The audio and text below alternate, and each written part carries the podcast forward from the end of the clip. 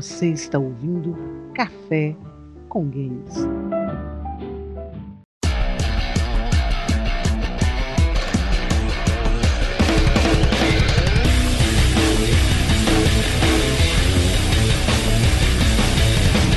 Ergam suas garrafas de café, empunhem os seus joysticks, está começando mais um Café com Games. Eu sou o Fernando das Montanhas e crítico pra mim é quando eu tiro D20 num dado. Ah, boa! boa! Eu sou o Smiling Stalker e eu sou crítico à moda antiga. Ou o jogo é bom ou o jogo é ruim. Vagrant History é ruim. Eu sou o Lucas e, como o Paulo Coelho diz, crítica é que nem o Nuco de Aranha. Sabe como é que faz, vê todo dia, mas não consegue fazer. Aqui é o Sorin e eu tinha a abertura pronta, mas o Vinícius roubou ela. Deixa pra lá. Ele deu um crítico na tua abertura. Todo crítico nasce na Vila da Alegria. Aqui é o Heriberto e como o Armir não está aqui com a gente, eu vou rebater as críticas do Vina 320 palavras por minuto. É isso aí, gamers! No podcast dessa semana, vamos discutir um pouco sobre a evolução da análise crítica dos jogos aqui no Brasil e vamos conhecer um pouquinho também sobre como era feita a análise nas revistas de games antigamente, como foi a evolução dessa análise nas mídias atuais. Vamos falar também um pouco, vamos destrinchar um pouquinho sobre quais são os fatores que são analisados na hora de se comparar um jogo ou de se avaliar um determinado game. Tudo isso e muito mais. Logo depois da leitura de e-mails.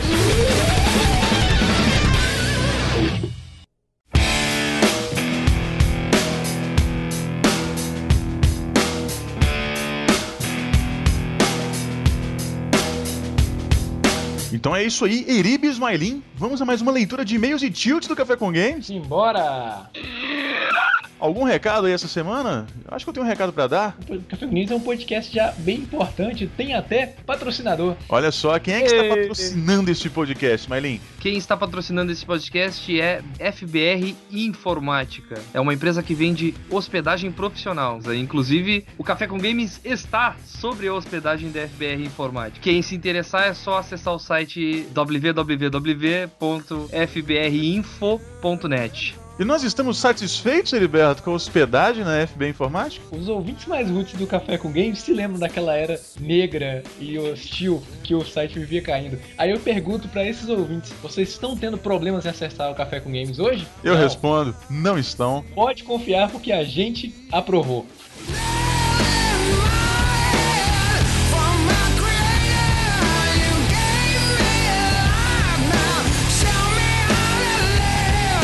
Lembrando mais uma vez para os ouvintes que quiserem mandar e-mail para o Café com Games para ser lido aqui na leitura, qual que é o endereço da nossa caixinha postal É o café com games, arroba cafécomgames.com. e qual é o Twitter para a pessoa ficar informada sobre os nossos últimos posts, podcast e comentar com a gente. É o arroba café cgames. E qual é o nosso canal no YouTube para as pessoas que quiserem assinar o nosso canal no YouTube? É o www.youtube.com barra Café C Games. É isso aí, lá no nosso canal do YouTube você pode seguir o nosso canal e ter acesso também a todo o conteúdo de vídeo desse podcast organizado, não é verdade?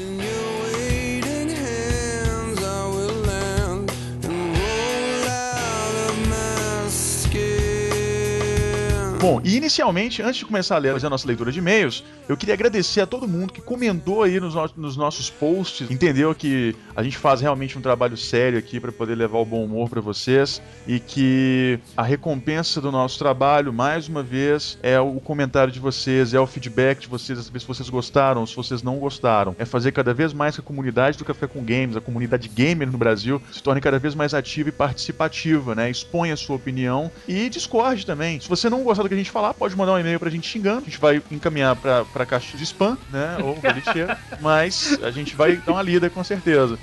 Vai dar uma lida, vai doer, vai doer no coração. e a Não, brincadeira, brincadeira. A gente recebeu um, puxão, de orelha essa semana do nosso amigo Bruno aí, que não gostou da gente ter falado mal dos animes. Ah, vou eu queria dizer pra ele que, tipo, é, é brincadeira nossa. A gente, a, gente, a gente é meio irônico de vez em quando, a gente é meio sarcástico. E a gente, porra, todo mundo aqui cresceu Vendo vendo anime, né? Vendo É. os tokusatsus lá, do Inspector, do, do Jiraiya, do Jaspion, gente Yu deixou de, Hakusho. se a gente deixou de gostar de anime, cara, não se preocupe, um dia também você vai deixar de gostar.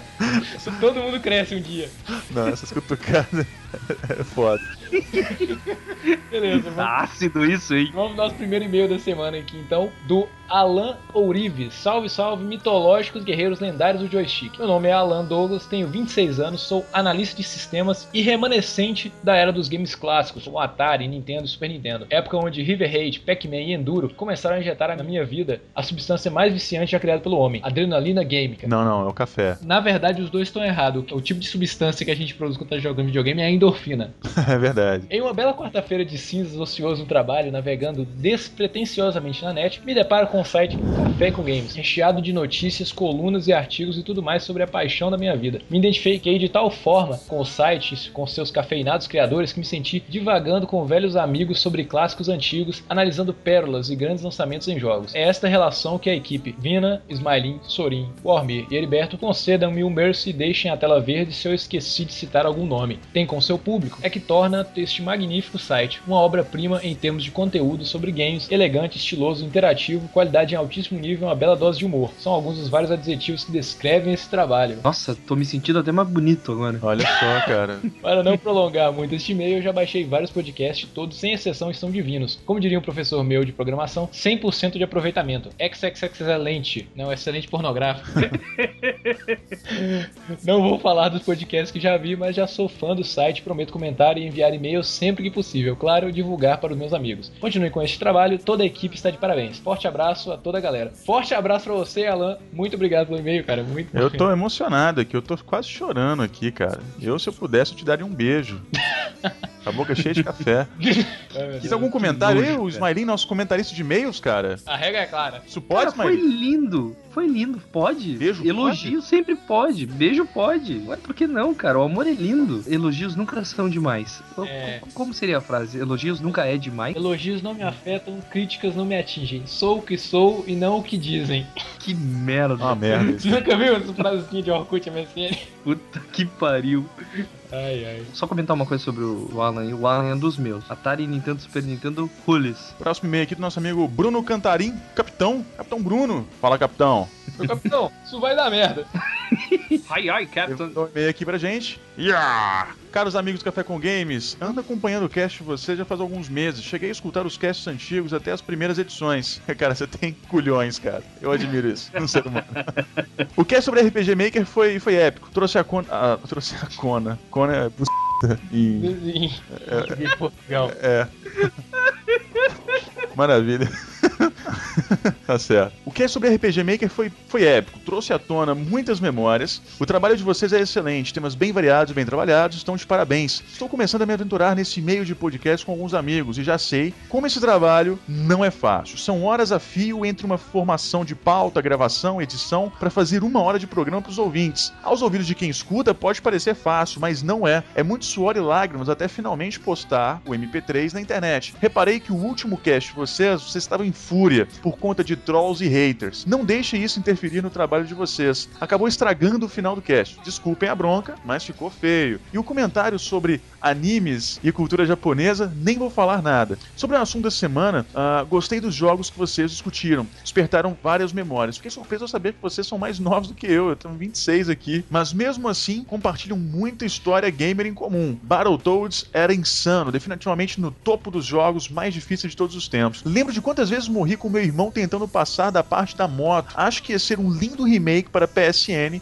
Xbox Live Arcade e Steam, com direito a troféus e achievements impossíveis. Top Gear chegou a ter uma versão de Nintendo 64, mas virou um jogo na linha Ridge Racer. Perdeu a magia que tinha no Super Nintendo. É um jogo que deixou muitas saudades. O campeonato para dois jogadores era muito bom. Flashback e Out of This World me deixaram perturbado na época. O estilo gráfico era muito bom e completamente diferente. Para adaptar para os dias de hoje, acho que teria que ser um cel shading com personagens sem rosto. Apesar de curtos, eram muito difíceis. Jogos que eu indicaria para um remake são Landstalker Mega Drive, um ótimo RPG da linha Zelda, com visão isométrica. Alundra foi o seu sucessor espiritual, feito por parte de um time que criou Landstalker. Chegou a ter uma pseudo-sequência honrosa para Dreamcast e um- e um remake iniciado para o PSP. Mas infelizmente foi ah, engavetado. Chrono Trigger SNES dispensa apresentações. Chegou a ter uma sequência indireta para o PS1, Chrono Cross e um remake iniciado para PC por fãs. É, ambos, É, a gente chegou a gente falou disso no podcast já. até ver isso. Ah, mas a Square forçou a engavetarem. Alley Cat, jogo do DOS que marcou minha infância. A ideia era simples: um gato fugindo de cachorros, invadindo apartamentos para comer peixes e passarinhos,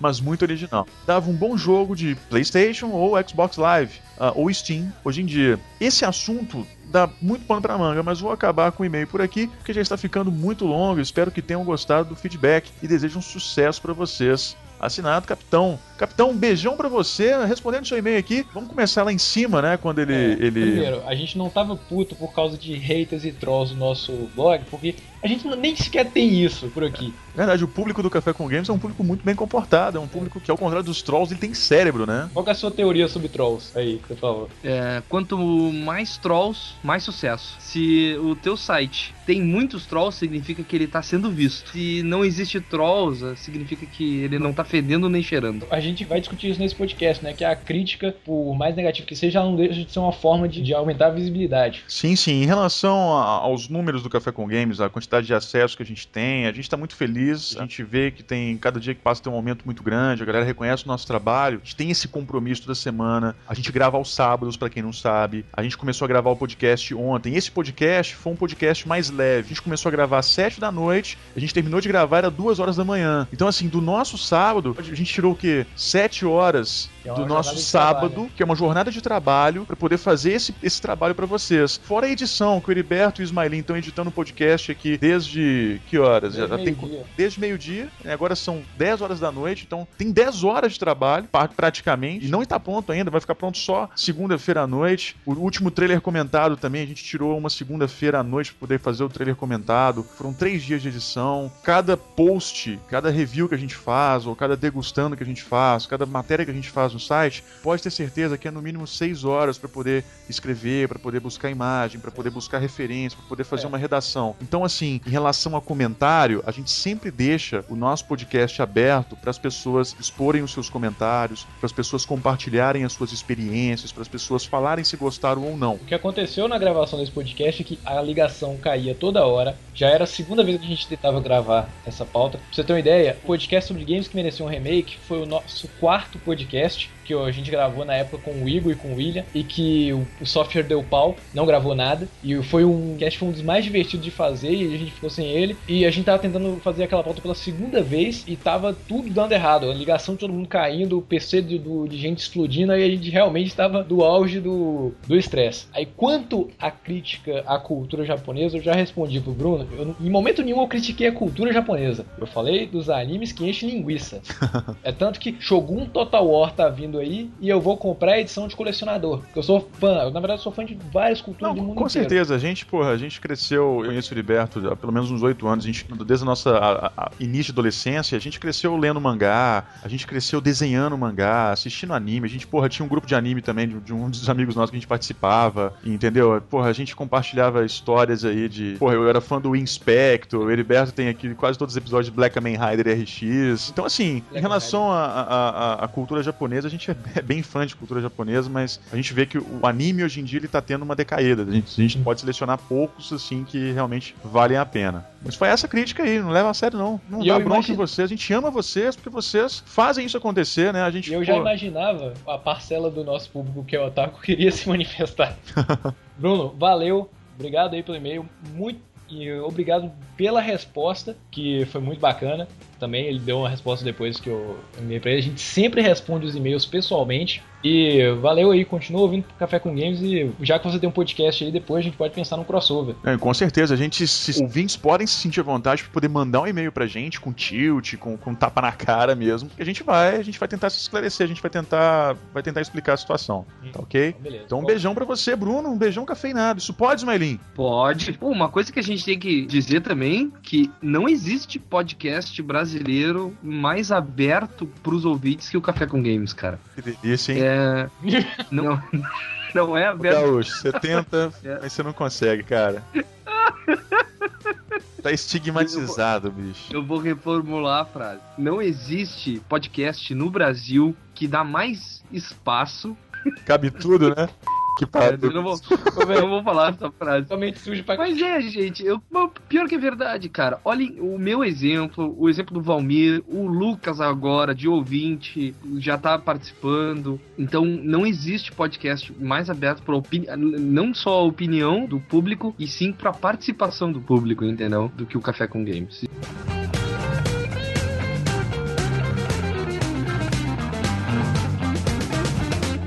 Felipe Nogueira, de São Paulo. São Paulo.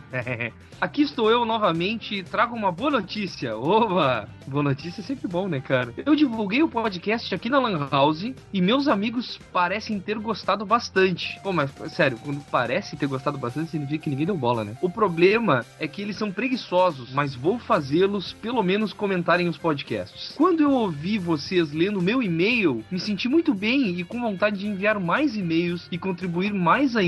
Mas fiquei sem net e só consegui enviar o e-mail hoje na quinta. E perdi muito conteúdo do site. Droga. Mas agora estou retweetando sem parar os podcasts. Notícias e os trailers legendados, que é outra coisa que eu estou achando muito bom no site. E comentando ao máximo. Continue o ótimo trabalho e tomem muito café e joguem videogame. Pois é esse o hobby de um café gamer. Café gamer, hein? Gostei disso. Não, não crie rótulos pra gente, cara.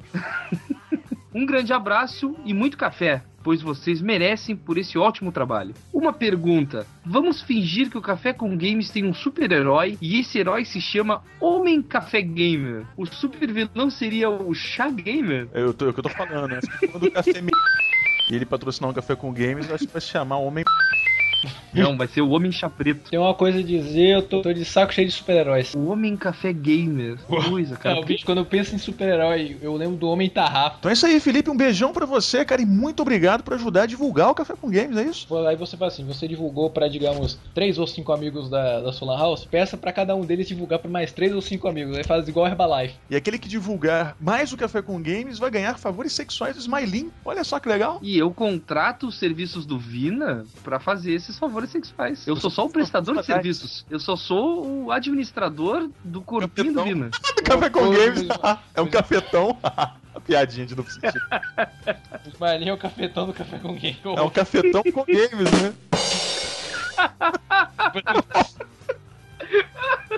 O velho não pode ficar fazendo essas coisas não, porque os nossos ouvintes tu tem 15 anos. A mãe Tira! Você está ouvindo Cafetão com Games.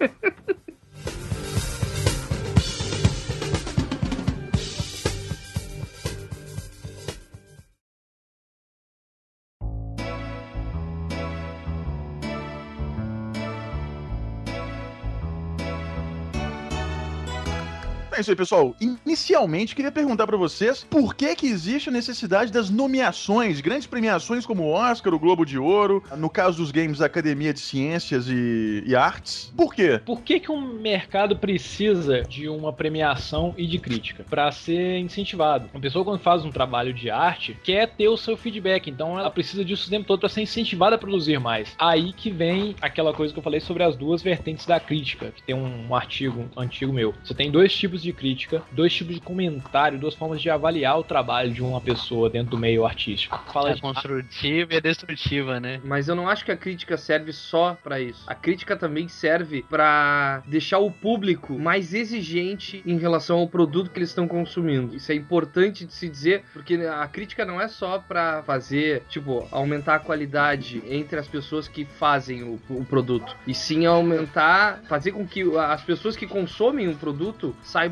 que o produto pode ficar melhor e que elas podem reclamar também disso. Mas o grande problema nisso seria que o público geral de, de quadrinhos, de livro, de videogame, não lê crítica. Posso dizer que a grande maioria do público não lê crítica. No caso do cinema, quem banca os grandes blockbusters não lê uma crítica do José Wilker, por exemplo. É Só Mas a crítica sempre existiu. A crítica em si, ela tá ali pra poder representar o o consumidor, né? Fazer uma pré-filtragem do que vai ser consumido pelo consumidor. Por exemplo, hoje em dia a gente vive num meio onde você tem grandes produções, muita coisa sendo produzida o tempo todo. Querendo ou não, nem com a internet a gente consegue ter acesso a, a tudo aquilo que é produzido. Crítico pra mim é pra poder fazer o seguinte: falar que o jogo é bom, bom pra c...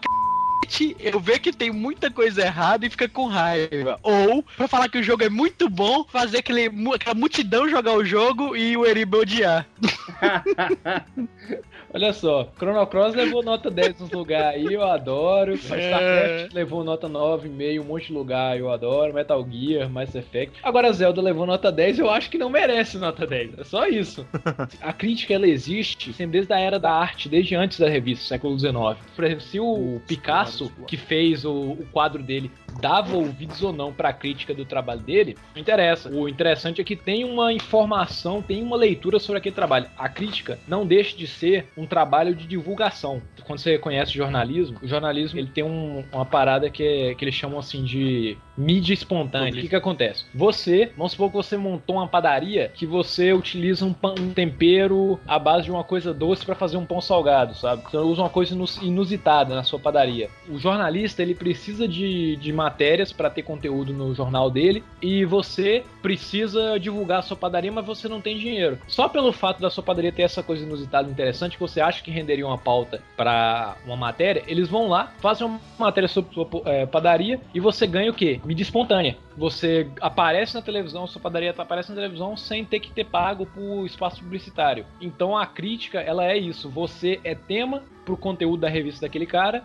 só que você não paga publicidade para ser exibido. Então, não interessa se você, se a sua produtora paga por publicidade para aparecer em algum lugar. Se alguém se interessou pelo seu produto, eles vão lá e vão ter que avaliar também. Não, mas isso aí também é questão de avaliação, porque as revistas também podem optar, não, não optar, elas podem criticar de uma forma destrutiva, sabe? Que, por exemplo, eu vi um comentário que um cara tava no seu restaurante, um cara fez uma crítica ruim, mas ninguém sabia que esse cara ele tinha tipo uma rixa com, com o dono do restaurante e o restaurante dele de 30 anos veio à falência. Aí que vem um problema, cara. A ética dentro da crítica. A crítica, olhando só pelo lado pessoal, você acaba desvalorizando ela. Mas aí eu acho que o consumidor, ele tem um. Nós que somos consumidores, a gente tem um papel de ser crítico do crítico.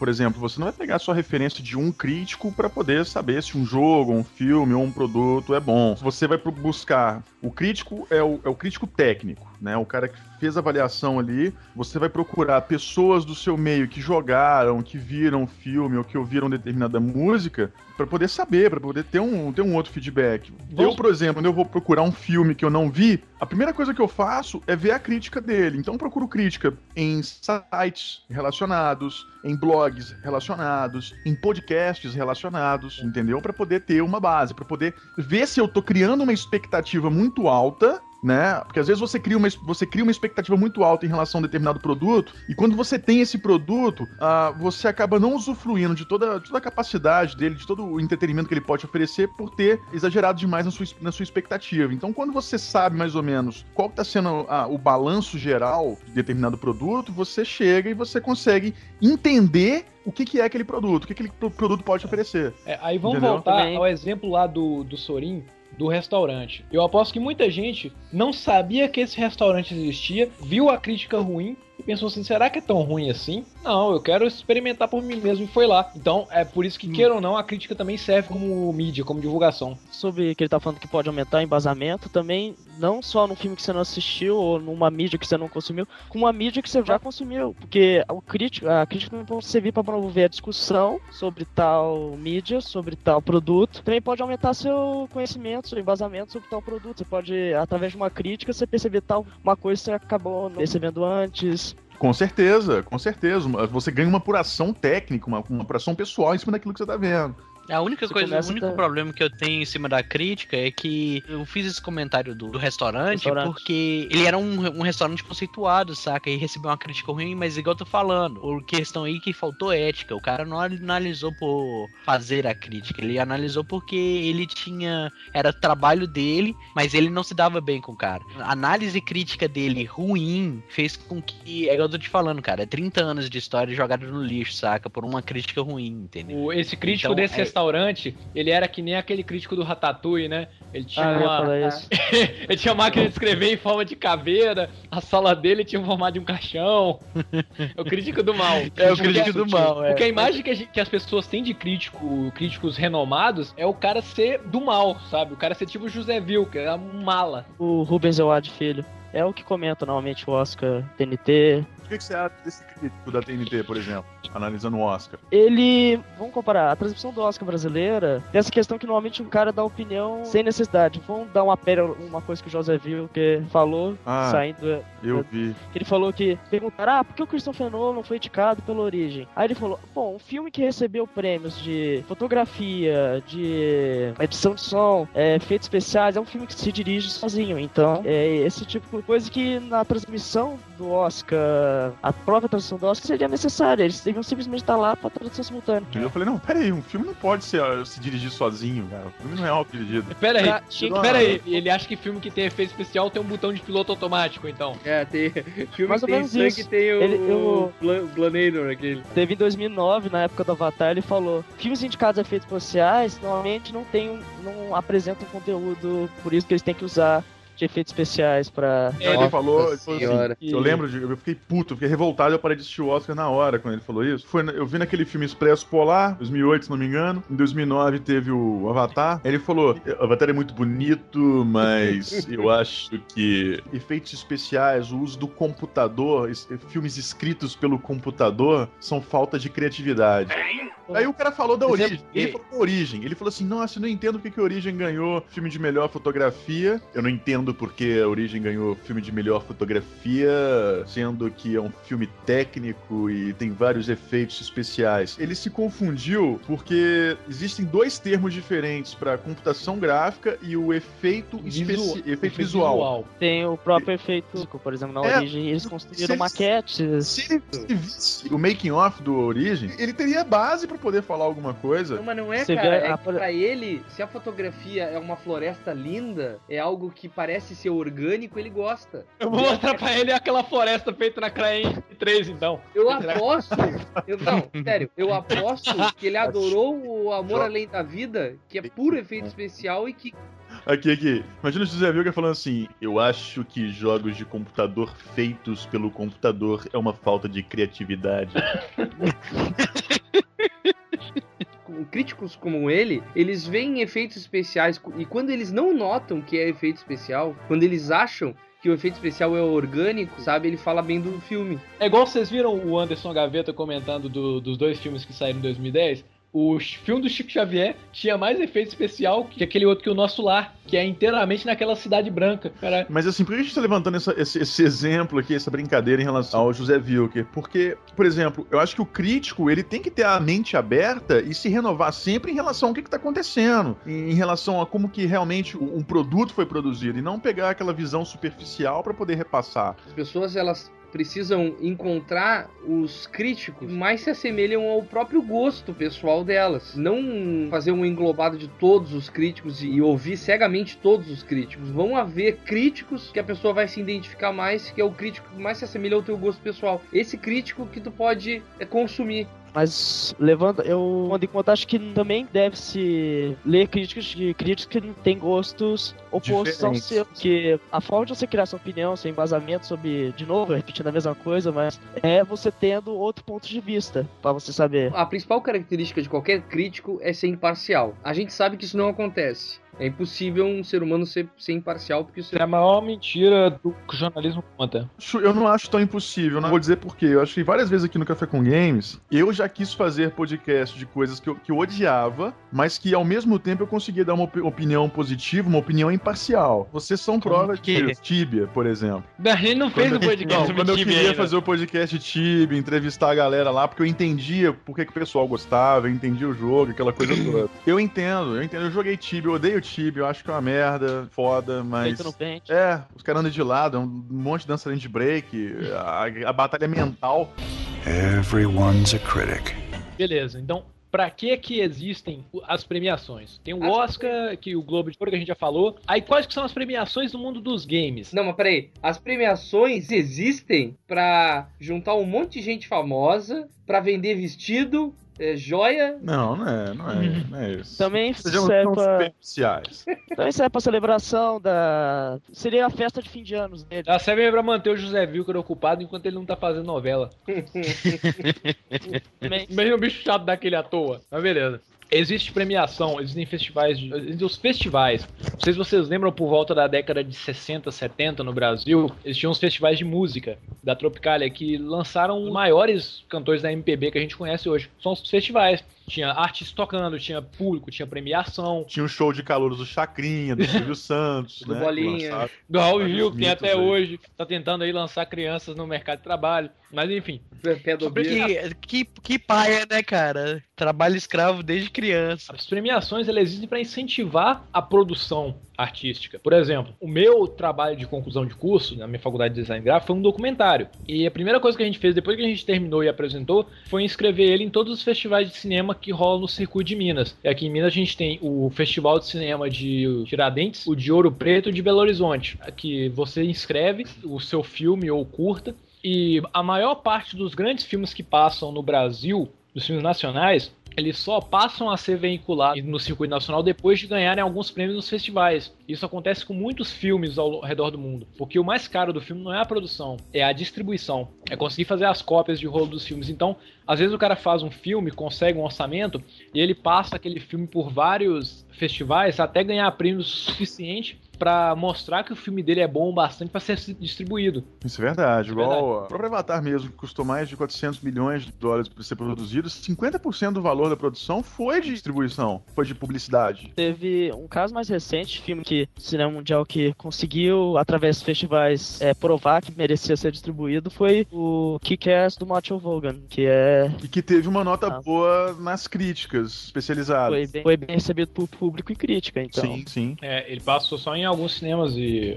Ele foi lançado nos Estados Unidos em março de 2010. Ele só veio parar no Brasil em outubro. E se não me engano, só passou em Valadares em dezembro. Ele foi lançado no mesmo dia que Toy Story 3 e Crepúsculo, então. Everyone's a critic. A gente tem a Developer Choice Award, que é uma premiação promovida pelos próprios desenvolvedores. Ela começou com seis pessoas dentro de uma sala para poder ficar promovendo o jogo dos outros e lançar um edital depois do- dos jogos que eles consideraram melhores do ano, até chegar ao ponto de virar uma premiação com show, com host. Inclusive na premiação desse ano eles contaram essa história. Este ano a gente teve a premiação que o Tim Schafer foi host e foi engraçado porque em todas as categorias que um jogo do Tim Schafer concorreu, que foi o Custom Quest, o Minecraft ganhou. Ou era o Minecraft ou era o Limbo. Toda vez que ele abria com coisa. Ah, Minecraft. Tipo, ele perdia todo o ânimo, cara. Porque ele tava competindo também. Ele tava de cara. E o Minecraft foi um game que revolucionou em 2010, é um game que merece todas as premiações, mas não tava na VGA. Por quê? Não tinha divulgação. O camarada, se o jogo passasse a vender mais, só ele iria ganhar mais dinheiro. Vamos supor, o Braid ganhou prêmio pra caramba, mas se o Braid passasse a vender mais depois de uma premiação, a Live, que na época ele só existia na Live, iria ganhar mais com as vendas, porque tem uma comissãozinha. Ele não dá comissão pra ninguém em Minecraft. Ele, Exato. O dinheiro é todo dele. Dinheiro à parte. Dinheiro à parte. Dinheiros à parte. Não importa, sabe? Ele é um jogo. Ele tinha que ter sido reconhecido. E só foi pelo The Developer Awards. Ele não foi reconhecido nos outros prêmios, cara. Exatamente porque ele. Assim, ó. Dá, a- dá a impressão, se o jogo não tá na live, não tá na PSN, não tá na Wii, no- nos downloads do Wii lá, ele não faz parte do circuito de games, que é separado. Muitos desses. eh, não é só o Minecraft, gente. Jogos online em geral não são reconhecidos, cara. Parece que o bagulho não é jogo. Não existe uma premiação pra MMORPG, por Cara, exemplo. Isso é um absurdo tão grande. Não tá no PlayStation, não tá no Xbox 360, não tá no Nintendo Wii, não é jogo. Os jogos massivos online, sabe? Os massivos RPGs. Até entendo um pouquinho, não questão de premiação, mas questão de crítica e tal. Porque uma crítica que você fizer hoje, cara, amanhã um patch de atualização já pode corrigir todos os seus problemas que você viu ontem, saca? É difícil você fazer uma, um tipo específico de. de É, Mas isso em de qualquer jogo. Isso em qualquer Não. jogo. Tu pode Mas lançar um o- shooter em primeira pessoa que é criticado no mundo inteiro e hoje ele é online, um Call of Duty Black Ops. E ele pode mudar todo o jogo. Peraí, vocês estão falando da vertente de um MMO variar o review dele de acordo com um patch. Vocês esqueceram de um fator simples de um MMORPG. Um MMORPG é só. Vamos pensar o seguinte: como é que é um review do Call of Duty Black Ops? Eles falam o single player é assim, assim, assado. E o multiplayer é assim, assim, assado. E geralmente eles comentam assim: ah, multiplayer é bom, mas eu não achei ninguém para jogar. Então, a parada assim, não adianta o MMORPG ser lindo e maravilhoso se não tem ninguém jogando.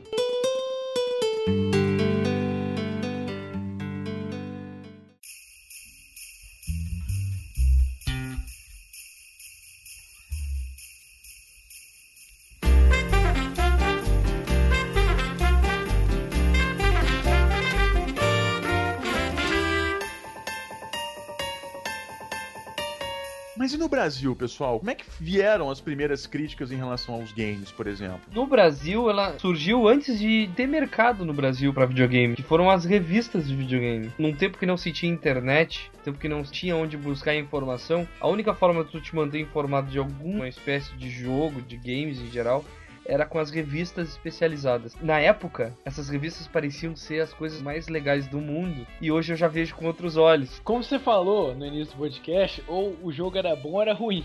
Eu acho que essa era a referência que a gente tinha antes até de conhecer as revistas. Ah, esse cartucho é bom, esse cartucho é ruim. Era uma imprensa que dificilmente falava mal de algum jogo. Elas davam notas e faziam resenhas como as propagandas da sessão da tarde da TV Globo. Então, era tu contar um pouco da história do jogo, não entrar em detalhes técnicos e dar uma nota alta para qualquer jogo. Então, para uma revista de videogame antiga, raramente existia um jogo ruim. O Smiling leu revista de videogame na época que o Super Nintendo tava em alta, né, cara? Eu acompanhei no Super Nintendo o lançamento de Top Gear 2. a primeira foto de Top Gear 2 saiu, primeira foto da continuação de Top Gear tava lá o carrinho e a gente pôde ver o gráfico melhorado e tal, aquela coisa mais arredondadinha e tal. Ah, fiquei louco, cara, fiquei louco, puta que pariu. Olha o gráfico do bagulho, tá muito a full. E o melhor eram as fotos minúsculas, né? Thumbnail, assim, com baixa resolução e a gente maravilhado com aquilo, né? Isso é um negócio que me deixava abismado, porque às vezes eu não conseguia entender o que tava se passando ali.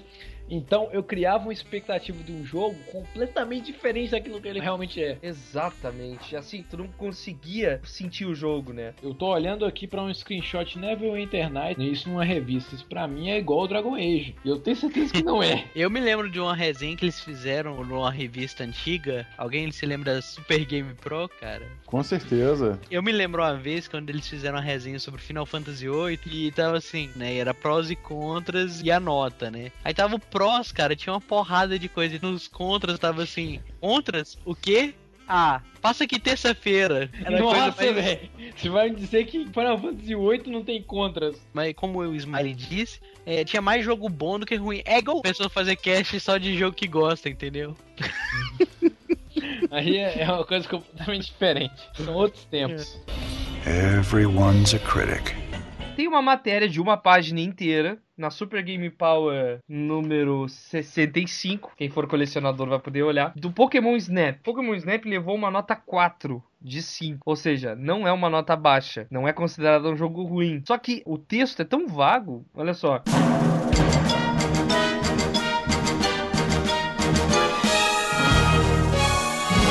Pokémon está de volta com tudo no Game Boy e agora no Nintendo 64. Desta vez você vai embarcar em um safari de fotos numa jornada de caça de monstros. Pokémon Snap não segue o estilo da epidemia que avassalou o Game Boy. Nesta versão você fica atrás de uma câmera no papel de Todd, um dos astros do desenho. Você vai ter que tirar fotos perfeitas de mais de 60 criaturas. Para tirar, você vai ter que se virar em um veículo em movimento, o Pokemobile, e que é pilotado pelo computador. Não dá para pedir para ele ir mais devagar, nem para perder a foto. Criaturas só ficam fotogênicas por pouco tempo. No final, o Dr. Oak critica suas fotos e dá nota. Você pode atrair criaturas tocando uma flautinha ou dando comidinha. No final, os visuais estão demais para os personagens que já são bem conhecidos no Japão. Se você já está ligado neles, você vai concordar. Acabou o texto, cara. Essa foi a resenha. Cadê a crítica?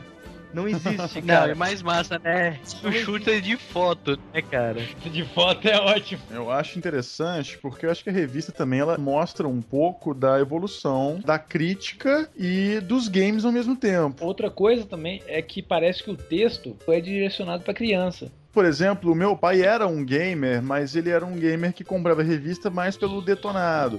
E eu era o cara que lia a revista. E eu tinha 9, 10, 11, 12 anos, por exemplo, quando eu lia esse tipo de revista. Então isso eu não reparava o quão chula era o conteúdo dessas revistas, entendeu? Lembrando, gente, hoje a crítica melhorou muito, ela evoluiu, mas na época as revistas eram a melhor crítica que nós poderíamos ter em português. O trabalho de todos esses profissionais que faziam as revistas nessa época é de super importância porque eles abriram as portas para a crítica que existe hoje. Não, com certeza. Por mais limitado que fosse, acho que é um trabalho excepcional. Eram guerreiros realmente que lutaram mesmo para democratização dos games. Durante- né? Exatamente. Trabalhar em games nessa época era coisa de louco e vagabundo. Com então, certeza. esses caras devem ter passado por umas perrenhas para fazer essas revistas. ó. Eu fui na palestra com o Ricardo Fará e com o Orlando Ortiz e eles falaram assim, eles já são da segunda geração de mídia de games no Brasil. Então, assim, os pioneiros são os caras dessas Super Game Power aí. Então, era uma galera que não tinha condição de fazer, por exemplo, um preview de um jogo. Por quê? Você ligava pra assessoria de imprensa de um determinado jogo e os caras achavam que no Brasil não existia mercado, que não existia gente comprando videogame no Brasil. Essas empresas no Brasil não existia. Então, você raramente tinha como ter informação em primeira mão de um jogo que está sendo lançado. Os caras tinham que comprar revista japonesa e revista americana importada para poder reproduzir os previews. Os caras tinham que comprar o jogo em primeira mão, jogar. Os detonados da Super Game Power, normalmente, pra não demorar muito, eles faziam o detonado japonês. A GM sempre teve uma coluna no final dela, escrita por redatores, por profissionais. Então teve um cara que escreveu uma coluna uma vez, e ele deu um depoimento sobre quando ele começou a trabalhar com revista de games, lá por volta de 97. E ele achou que era trabalhar o dia inteiro jogando videogame. E quando foi ver, o primeiro trabalho que os caras dão foi fazer um detonado de Final Fantasy V, porque ele tinha sido lançado no Japão e estavam na expectativa de que ele fosse lançado meses depois nos Estados Unidos. Aí ele teve que jogar junto com um amigo dele que sabia japonês, jogando para poder criar o detonado do jogo e fazer o review. E no final das contas o jogo não foi lançado nos Estados Unidos. E tinham revistas na época que, quando o jogo realmente não saía, eu tô com uma aqui, a revista Gamers, número 23. Ela tem as principais dicas de tradução para Final Fantasy Tactics, do japonês para o inglês. Então ela mostra o que tá em japonês e diz: não, isso aqui no japonês é fogo e faz isso. Todas as magias do jogo estão traduzidas aqui. Imagina o trabalho. Cada coisa do jogo foi traduzida pro pessoal que quisesse jogar o japonês, Caramba, poderia jogar o Final Fantasy Tactics. Caramba, a minha primeira revista Gamers tinha isso do Granger, cara. E o Granger ele trabalhava tanto com palavras quanto com sistema iconográfico. Só que você pensa assim, ícone dentro de um jogo, numa resolução de 320 por 430, você pensa o tamanho minúsculo que o ícone é. Uhum. Os caras mostravam aquele ícone todo pixelado assim, esse ícone aqui são magias de fogo. E caramba, e traduzindo iconografia de japonês era realmente absurdo. que hoje não precisa mais. Hoje mudou tudo, então não é mais necessário. Os jogos são lançados mundialmente. Só que não tem como negar, cara, que as revistas eram bizarras naquela época, né? Ah, sim. Muito mal editadas, viu, bicho? A Qualidade- diagramação tem que mostrar aqui, cara. Tem uma página aqui que é falando de Perfect Dark. Tem um código de barra gigante na lateral da página que não tem absolutamente nada a ver. Mas ah, Perfect Dark é uma parada moderna, vamos pôr um código de barra aqui. E sempre tinha aquela sessão noiado que o cara mandava uma pergunta mais sem noção ainda, com uma resposta tão sem noção quanto, vocês lembram? Respostas cretinas para uma pergunta imbecil. Tipo, como eu faço pra jogar com Cloud em Final Fantasy VII e Squall em Final Fantasy VIII? Não, não é o contrário, Não, não. não é ao contrário, não, não? é isso mesmo, é isso mesmo. Pergunta cretina, cara. Aí tem aqui a resposta. Primeiro, insira o segundo disco no PlayStation. Liga o aparelho com a tampa aberta e com os botões Select, X, R2 segurados no terceiro controle. É necessário ter um. Ah, é, legal. Necessário, é necessário ter um multitap. Agora, na tela azul, troque o segundo CD para o primeiro. Feche a tampa do console, solte os botões do controle 3 e abaixe o volume da televisão, necessariamente nessa hora. Quando aparecem o logo da Square na tela preta, faça rapidamente a seguinte sequência do controle 2 com DualShock. Leve o botão analógico L3 levemente para a diagonal superior esquerda e segure. Leve o R3 para cima e segure. Aperte X, R2 ao mesmo tempo e solte o L3. Agora aperte Select enquanto solta o R3. Nenhum barulho confirmará que você inseriu o código correto. Em seguida, na tela em que aparece o nome dos criadores, aper- aperte Start ou X na versão americana ou bolinha na versão japonesa para ir tela de apresentação. Aí é só escolher a opção New Game. Ah, você também já pode aumentar o volume da televisão. Genial.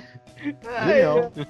Aí você começa com o Clone. Tem uma pergunta aqui que é o seguinte: Hum. É verdade que se eu terminar o jogo Final Fantasy VIII sem gravar e sem recuperar de qualquer maneira o HP, eu habilito o Guardian Force Knights of the Round que existe em Final Fantasy VII? E uma grenade launcher, né? Aí tem aqui a resposta.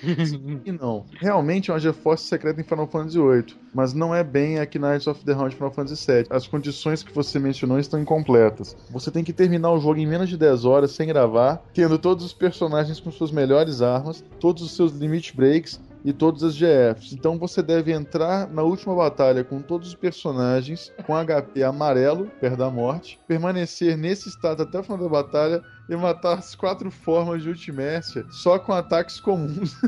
Fazendo isso, você receberá a Guardian Force secreta Ninja Knights of Yakuza Brothers. o problema é que você não pode mais usá-la, porque o jogo acabou. Imagina que ela dura 7 minutos. Dá mais ou menos 150 golpes em todos os alvos, mas todos os hits dão miss. É isso aí, genial, cara. Muito bom. Aí teve um camarada que perguntou assim: vão lançar algum acessório para os jogos de PlayStation 2 jogar no PlayStation 1? Ele, Não. Eu achei excelente os caras responderam assim: não. Mas assim, o, o que eu acho legal também é que a evolução começou no final da década de 90, né? A partir dos anos 2000, eu acho que teve uma publicação sensacional que surgiu nesse mesmo período com o lançamento do PlayStation 2, que foi a Game Station Magazine. Vocês Uhum. lembram dessa revista? É que durou pelo menos umas seis edições, né? Ela durou um pouco mais. Pouquinho. Ela tinha uns especiais muito É, bons. mas a, Game Station normal ela tem seis edições. Eu li a Super Game Power. Pra mim, a Super Game Power era ótima na época por causa dos detonados. Ah, os detonados da Super Game Power era assim, era um monte de screenshot, aí eles falavam assim, venha por aqui, e vá por ali. E Pega por item aqui, pega item lá, pega item aqui. Ele não te contava a história. Ele não... Pra ele, quem tinha que te contar a história era o jogo. Nessa época aí, tinha uma seção de detonados que era muito foda, que era aquela Gamers Book, cara. Eu colecionava. Ah, Gamers Book realmente era muito boa. muito bom. Final Fantasy VII, Gamers Book, muito bom. Final Fantasy Tactics, Parasite Eve. A Gamers do Parasite Eve explicava tudo, tudo, tintim por tintim. Tu não precisava jogar o jogo, era só ler a revista. Tinha uma Gamers que tinha um detonado para. Eve, que era a mesma que vinha com os Fatalities do Mortal Kombat 4. Primeiro, os games daquela época não eram tão intuitivos quanto os de hoje. A outra questão era a barreira da língua. Então, era uma grande ajuda para quem não sabia inglês. E agora, quanto ao conteúdo crítico, é realmente um negócio que a gente tem que falar. Porque era um mercado amador ainda. Eles podiam estar fazendo um trabalho profissional, mas eram formados em jornalismo em primeiro lugar. Eu acho que, em maioria, essas revistas não eram feitas por gamers mesmo. A impressão que dá é que eram feitas por jornalistas. Às vezes não, eu acho que em alguns casos era simplesmente o contrário. Eram pessoas que jogavam videogame, mas que não tinham o profissionalismo de um jornalista. Eles- exatamente, é isso aí que eu acho. Mas eles não eram formados, ou se eram formados, não tinha esse primor pra poder fazer a notícia, sabe? Em comparação com outras publicações de outros gêneros, por exemplo, como a Época, como a Veja, que você já tinha nessa época, é, realmente tinha uma queda de qualidade muito grande. Parecia realmente uma revista pra criança mesmo, né? Aquela coisa que você, mãe, mãe, compra aquela revista pra mim, me dá dinheiro pra poder comprar uma determinada revista. E esse público infantil cresceu. Deixa eu só fazer uma errata aqui, só pra dar algumas menções honrosas. Primeiro, a- a Super Game Power foi a mistura de duas revistas que eram as líderes do mercado na época que o Super NES foi lançado que era a Super Game e a Game Power. é, daí elas formaram a Super Game Power. Entendeu? Dançaram a dança da fusão, né? Exato. então, assim, a Super Game tinha um personagem principal que era o chefe. Era tipo o avatar da revista. E a Game Power tinham os quatro colunistas, que era a Marjorie Bros, Marcelo Kamikaze, o Beto Betinho e o Lorde Matias. Então, quando eles juntaram a Super Game Power, o chefe se transformou no chefe desses quatro colunistas. Que demais. E também existia a Ação Games, que era uma revista que era maior, era a única revista daquela época que era feita com papel de melhor qualidade, assim, sabe? Tinha que ela era. um- Mas, cara, mas papel de melhor qualidade define do jeito que você quiser, porque eu tenho um colega que ele tem a Super Game Power, a Games Pro e a Gamers dele duram até hoje e a ação Games dele como comeu no tempo, que era um papel couché, aquilo ali rasgava muito fácil, saca? Sabe, tem, tem uma diferença entre a impressão ser boa no papel e o papel ser durável. Uhum. A gamer É, é, exato. parece papel higiênico, né? E é indestrutível. Era indestrutível, cara. Tá É. aqui. Tinha também a Game Pro. Pro Games era uma rede de lojas. Sim, mas a Game Pro, a revista da Pro Gamers, entendeu? O mesmo personagem que era o logotipo dessa loja O personagem que é logotipo e mascote é um carinha dando porrada. era o mascote, era o mascote da revista. Curirim dando porrada, né? É, é. É, exato.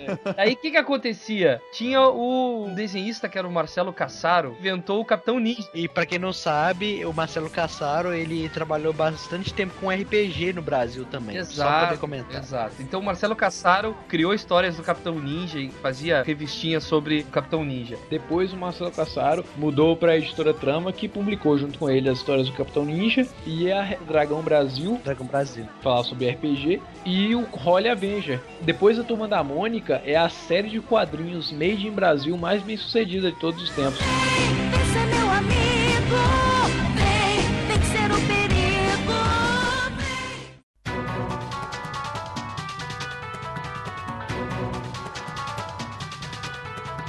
Cara, a diagramação dessas revistas era uma desgraça, pelo amor de Deus. Mas eu amo essa porra. A Super Game Power, toda vez que ela fazia uma resenha, ela coloca uma frase pra definir o jogo inteiro em uma frase só, sabe? Então, tipo, Legend of Mana tá assim: gráficos dão um todo show, Ronaldo vê futebol, game de Ronaldo é fiel, gols são raridade. A maioria desses, dessas revistas que eu comprava antigamente era pra poder comprar as dicas, só as dicas. Ah, era uma coisa que a gente tem que falar, é verdade. Uma coisa que, que a gente tem que comentar dessa época que não existe hoje são as dicas. As dicas morreram no. no, no- no- Caderno de manhã, mano. As manhas acabaram. Não, mas peraí, se você, se você que está ouvindo esse podcast é um daqueles caras que liga o GTA pra jogar com manha e ficar destruindo tudo com um avião e com arma infinita, você é um merda! Você é um merda! De novo. Você é um bicho humano. Não, cara, Você não merece Você é um rosca. preso, tá bom? Você tem probleminha, você é retardado, você tem problema, tá? Você joga GTA com código pra ficar andando de avião e destruindo tudo, você é um merda, tá bom? Um- Não tá bom caralho, não tá bom não. Você é um merda. E Tá, mas você peraí, peraí. tá podcast- Os nossos peraí. ouvintes eu não, não, ouvem quero, nosso podcast. Eu não quero saber que você tá ouvindo o meu podcast, tá bom? Tá, olha beleza? só. Peraí, peraí, peraí. Só um. Tu quer dizer então que dicas, truques, fora. Não, não, não valem. Não valem nada. Morreu com a era PlayStation 1. Quando você era criança, você via dicas truques.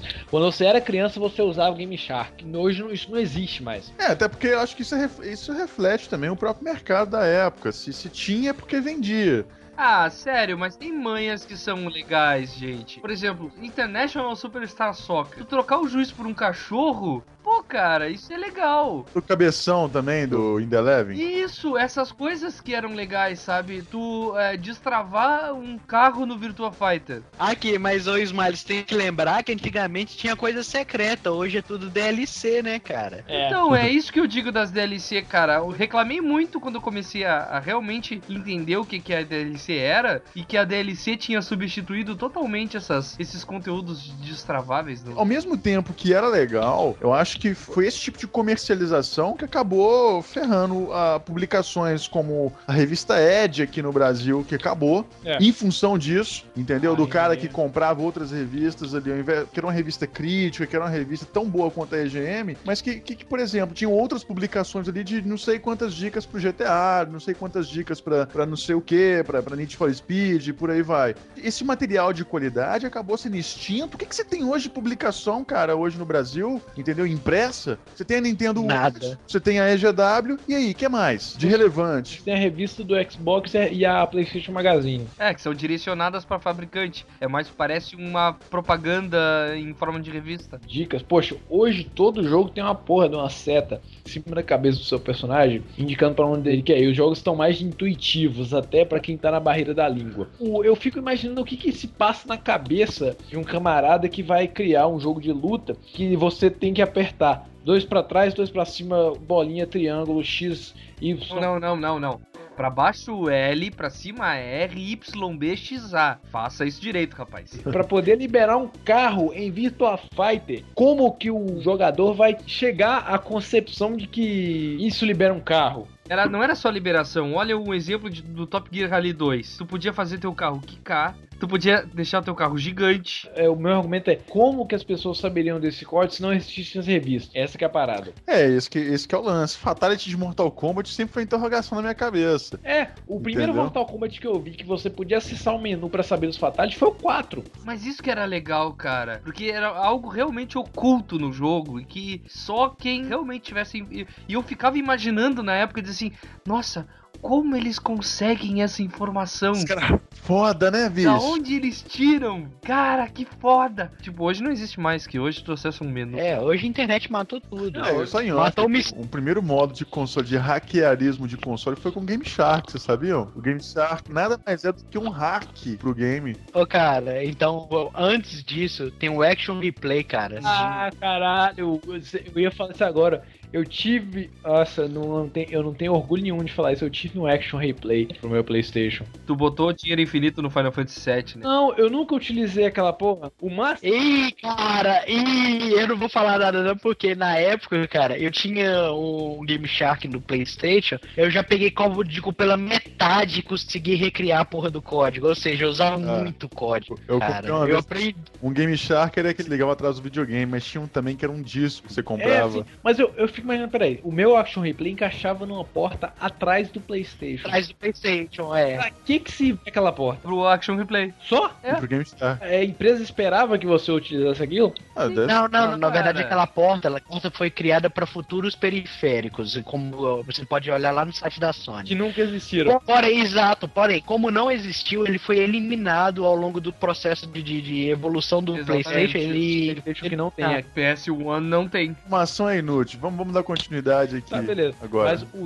Everyone's a critic. Qual era a forma de avaliação dos games que essas revistas tinham? O que, que era baseada a avaliação? Como que era a crítica de games, por exemplo, nessa época? Inexistente, cara. Não, não se tinha uma crítica mesmo. Não se falava mal dos jogos. Tu ia na revista olhar o que tava no mercado, mas não exatamente tu ia olhar pra descobrir o que, que era bom e o que, que era ruim, sabe? naquela época eles, eles peneiravam antes, saca? Pegava só os títulos, tipo assim, é, eles olhavam no mercado, ah, esse título é ruim, não vão nem falar dele, não. Só pegava todos os títulos e falava assim, ah, agora vamos, vamos traçar uma linha. Qual que é o melhor desses melhores aqui? Qual que é o pior desses melhores aqui? Então, que tipo assim, ficava sempre uma nota. Se era a média de 5, ficava de 3 a 5. E se for era a média de 10, ficava ali de 6,5 até 10, entendeu? Tinha, tinha um jeito de tu saber quais eram realmente os melhores. O jogo que as revistas escolhiam pra serem os detonados. Esses, é certo, é- eram os que estavam fazendo mais sucesso. Ô, cara, não, porque Games Book teve Breach of Fire 3, cara. Pô, Oh, Breath e of esse Fire fez 3 é um sucesso pra caramba. Breath of Fire 3 Eu sei, cara, mas é porque. Não, é aquele f- famoso ponto eu e você, Riba. A gente prefere o 4, cara. A gente não entende por que, que o pessoal gosta Ó, mais do 3. Só vou falar um pequeno número de revistas que eu tenho de detonados. Final Fantasy IX, Nightmare Creatures 2, 007 The World's Not Enough, Tony Hawk Pro Skater, Final Fantasy VIII, Soul River, Zelda Majora's Mask, Legend of Legaia, Entenderam? Não, olha, olha só, no editorial da revista que eu tenho aqui, vamos pegar o primeiro jogo que eles avaliam. Você tem o nome do console, você tem desnecessariamente o nome do console em japonês, não sei pra quê, tem uma barra do nome do console em japonês, tem o país em que foi lançado, então eles avaliaram a versão japonesa aqui, o nome do jogo, Pô, tem o nome do jogo de novo da ficha da tabelinha de, análise toda moderna, toda, toda com mundo e tecnologia assim. E já, pô, você já tem o nome do jogo de todo tamanho no cabeçalho da página, pra que, que você precisa da, na tabelinha de review? Sega Palusa GD, né? Que seria publisher, desenvolvedora e mídia em que se passa. Eu acho desnecessário você falar em qual mídia o jogo foi lançado, se no Dreamcast ele só utiliza GD. Não tem por que colocar em CD ou em cartucho. Ah, o jogo se passa no Dreamcast vem em cartucho?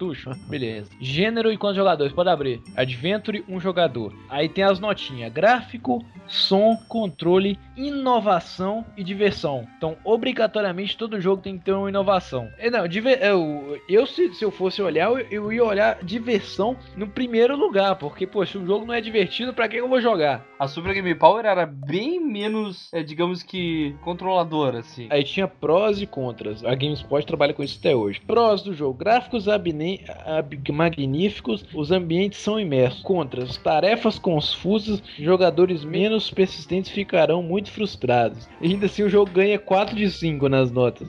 Ou seja, o jogo é uma maravilhosa apreciação. Ele ganha 4.0 porque tem uns gráficos muito bonitos, apesar das fotos terem resolução péssima. Eu tô vendo que o gráfico é bonitinho, o golfinho.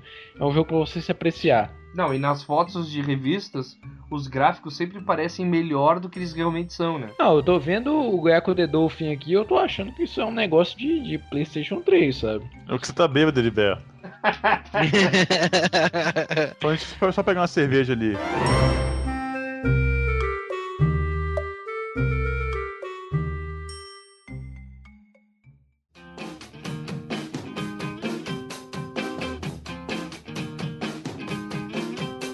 Vê a diferença realmente. É muito difícil a gente filtrar o, o que, que é relevante hoje na internet, sendo que a gente tem uh, trocentos mil blogs de games, a gente, a gente tem um usuário gerando conteúdo, né? E qual o conteúdo que é realmente relevante? A revista ainda te proporciona, eu acho, que essa credibilidade. Você falou de uma coisa interessante, a Super Game Power. Super Game Power, né? Ela tinha essa parada de os redatores personagens. Me lembro que por volta de 2000 eu vi um comercial. Olha só, o comercial se passava no horário que passava Dragon Ball Z à tarde na Band. Uma revista chamada Game Force. Quem, quem lembra? Passava comercial. Não, não me lembro. Comercial na TV, uma revista foi um comercial na TV. Eu comprei umas duas edições dessa revista e eles também trabalhavam nesse editorial de redatores não terem nomes. Os redatores são personagens, redatores que fazem reviews e que fazem matérias. Eu lembro que foi nela que eu vi o meu primeiro preview do Devil May Cry, que o cara foi na E3 pra poder testar o. Caramba, os nomes do.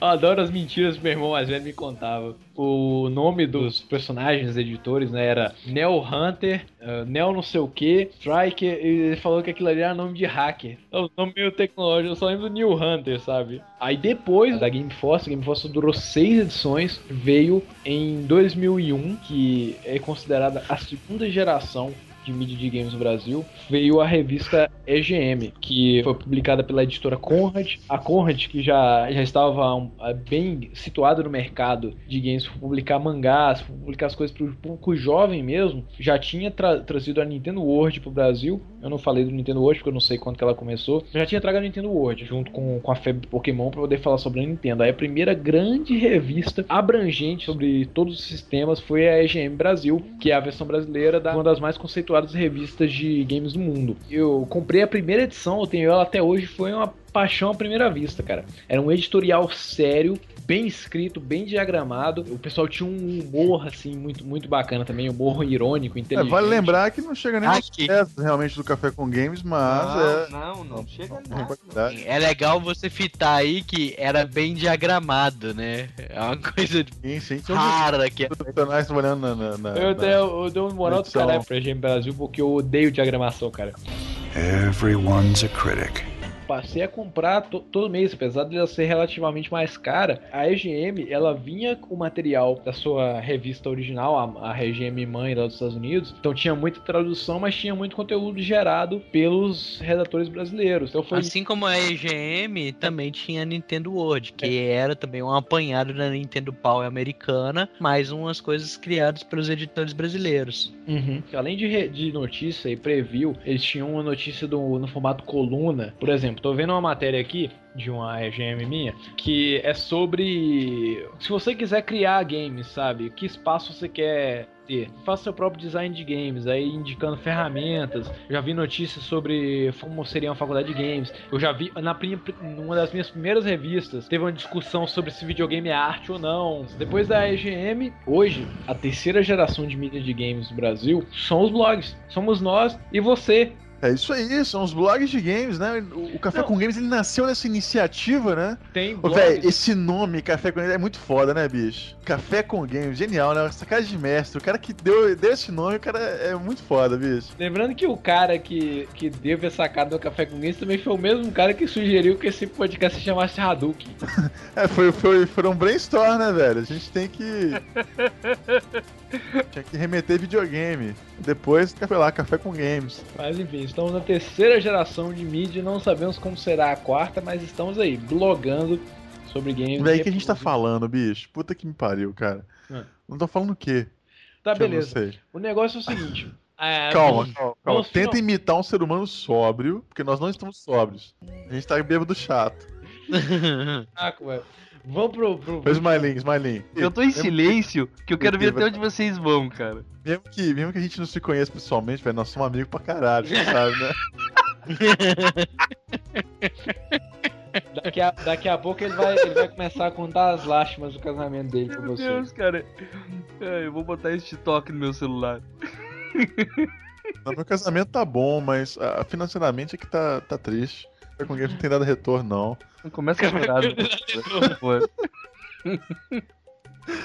Ah, Esses comentários, essas faltas de comentário no blog me deixa, me deixa louco, me deixa transtorno. É, Pô, cara. agora. Sério, vocês não estão em condição. Acabou o cast, cara. Não, Agora não pra acabou porra, não, velho, pera acabou aí, não. nós vamos até o final. A gente, quando começa o esquema aqui, a gente vai até o fim, até o fim cara.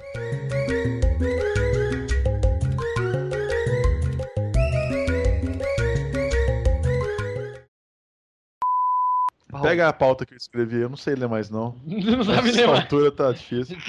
Beleza. Nossa, tem que ser muito viado pra gostar de Casté Frio, velho.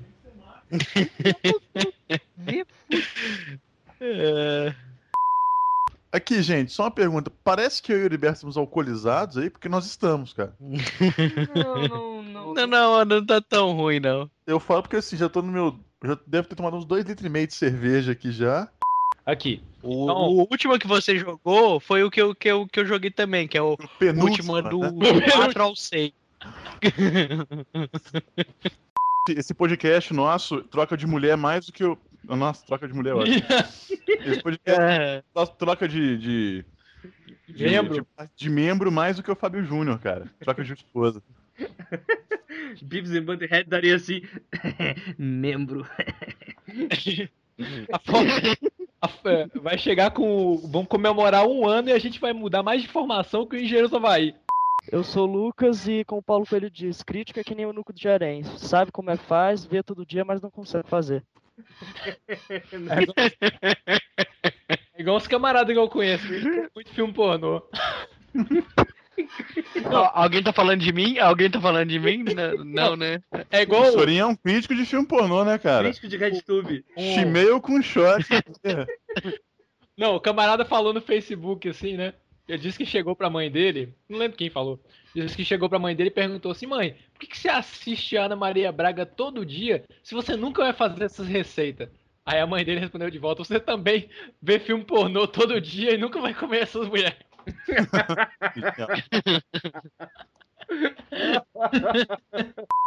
É, minha mãe falava assim: mulher de verdade, meu filho, tem celulite, tem estria. Não é igual essas mulheres de filme pornô que você fica vendo aí, não. É tudo pancake. Aquelas Pancake? coxas dela. É.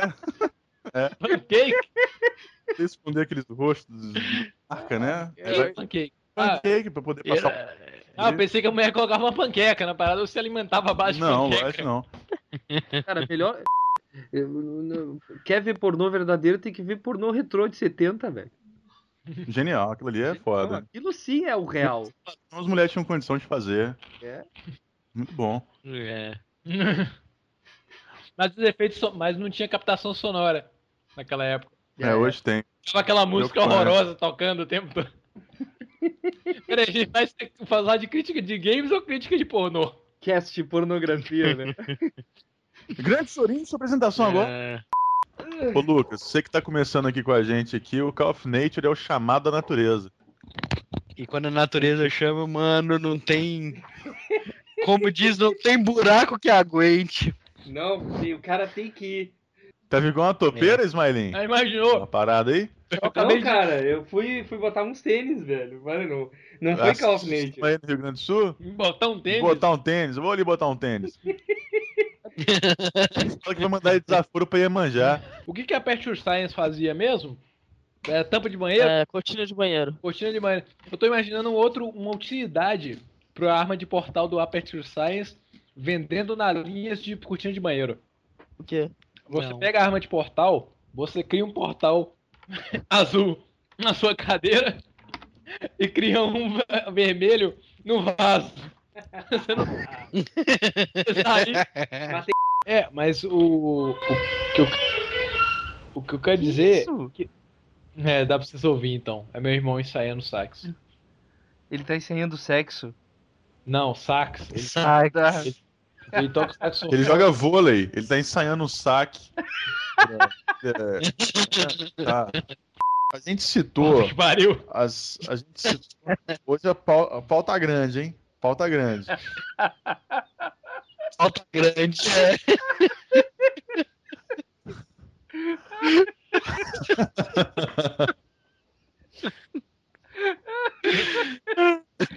ai, ai. Ah, deu, vai, segue o baile aí. A EGM Nintendo World, um dos marcos da profissionalização de. Repete aí, porque você falou com um sotaque bêbado. A EGM e a Nintendo World foram os marcos da profissionalização da mídia de games no Brasil. O cast vai acabar assim, ó. O cast vai acabar assim. Ô, Vina. É, ô, Vira, ô, Vira. Eu É, acho que.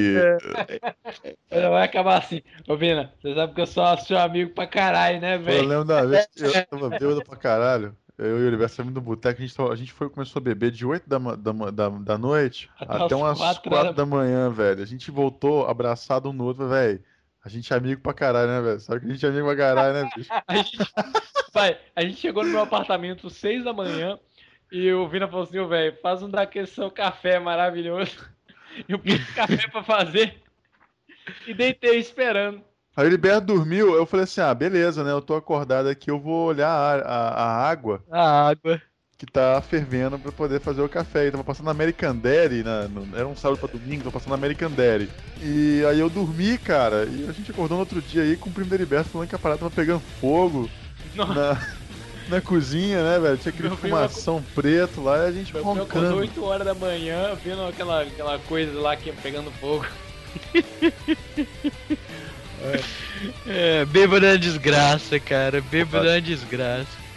Mas parece que a gente tá bêbado, vocês acham assim que a gente tá falando diferente? Não, não, não, não. Tá, tá legal, cara. Tá normal. Eu tô Eu faço mal. um 4 aqui pra você, ó. Pega mal, pega mal, cara. O que, que tu vai fazer de quatro aí?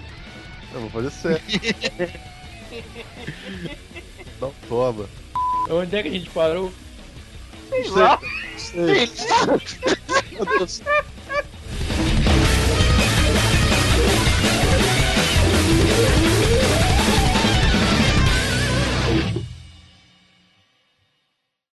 Deus. É testemunha que eu queria beber leite.